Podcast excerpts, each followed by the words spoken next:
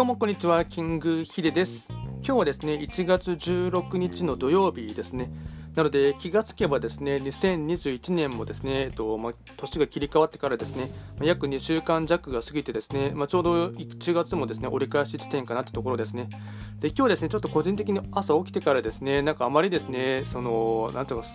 うん気分というかですねなかなか寝た気がしなくてですね久しぶりにですねちょっとあの長くですね二度寝してしまってですねあの今はですね録音してるのはですね2時ぐらいですね午後2時ぐらいに今録音をですねサクッとやっていきたいかなと思っています。で今日話していきたいテーマとしてはですねまあ、久しぶりにですねえっとまあ、音声コンテンツというかですねまあ、ポッドキャスト界隈のことをですね話をしていきたいかなと思います。まあ、あの先進国というかですねまあ、こういったポッドキャストとか YouTube のことのですねあのまあ、最前線を走っているアメリカの事情にはなりますが、まあ、結構この辺りはですね、まあ、後々数年後のですね、まあ、のムーブメントというかです、ね、流れ的に日本にもですね、まあ、入ってきてもおかしくないかなというのがありますので、えっと、話をですね共有していきたいかなと思います。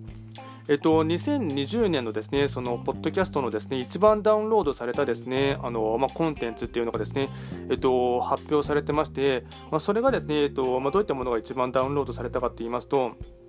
えっとまあ、アメリカの事情ですね、えっとまあ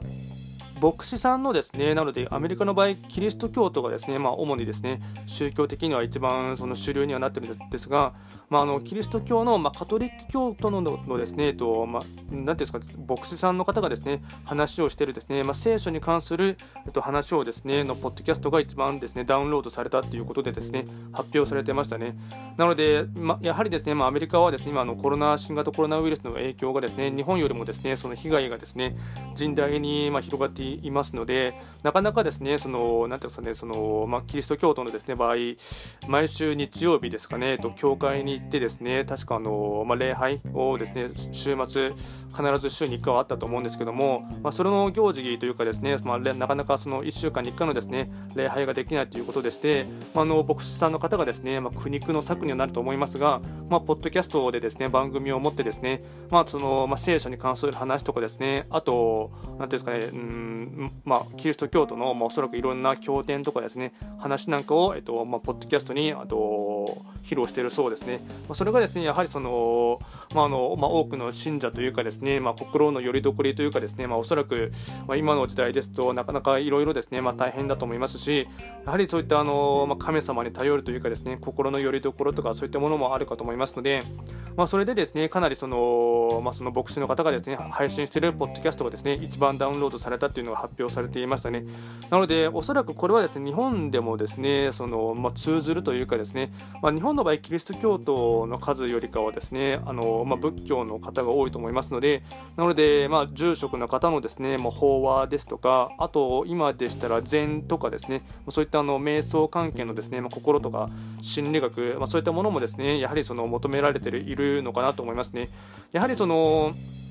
まあ、ポッドキャストは何がいいかって言いますと、そのながらで聞けるのがいいですよね。一回聴いてしまえばバックグラウンドミュージックみたいにですね、ずっとひたすら、えっと、まあ、何もせずにですね、あの、まあ、聞きながら、まあ、ながら、何か作業しながらですね、ずっと聞けるっていうのがいいと思いますね。まあ、それは YouTube の場合ですと、その、まあ、途中で広告が挟んでしまったりですね、あと、まあ、これがまあ別に YouTube プレミアムに入っていればですね、広告は入らなくなるんですが、まあ、一般的にその、まあ、プレミアムとか入っていらっしゃらない方が多くいらったのを、まあ、僕も入っていませんが、まあ、大半のユーザーの方がですね、あのプレミアムには入っていないと思いますので、まあ、どうしても途中でですね広告が入ってしまったりするので、まあ、それをスキップしたりするのがですね、まあ、ちょっと面倒くさかったりっていうのがありますが、まあ、ただ、ポッドキャストの場合でしたら、まあ、そういった広告が途中で入ってくるってことはありませんので、まあ、本当、バックグラウンドミュージック的にですね、まあ、ずっとひたすら聞けるっていうのがですねいいかなと思いますね。なので、まあ、この辺りはですね、まああのまあ、日本のですね、そのなんていうんですかね、うんまあ、おそらく住職の方とかですね、あのまあ、お寺関係の方とかもですね、今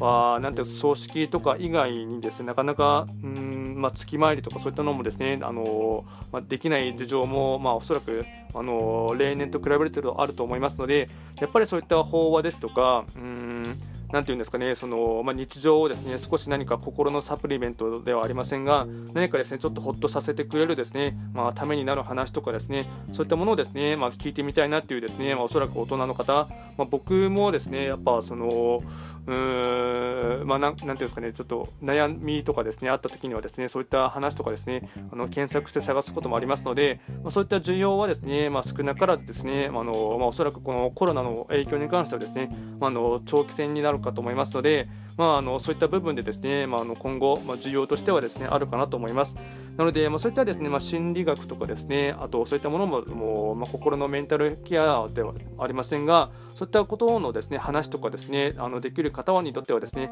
まあ、少し、まあ、ポッドキャストとですねあと、まあ、ポッドキャスト録音している時にですね、まあ、同時に YouTube もですねあの録画しておけばですね、まあ、ポッドキャストの方でも流してですねあと YouTube も同時にですねもう別に編集しなくてもいいのでそのまま垂れ流しみたいな感じでですね流してみてもですね、あのー、まあ、結構ですね需要はあるかなと思っています。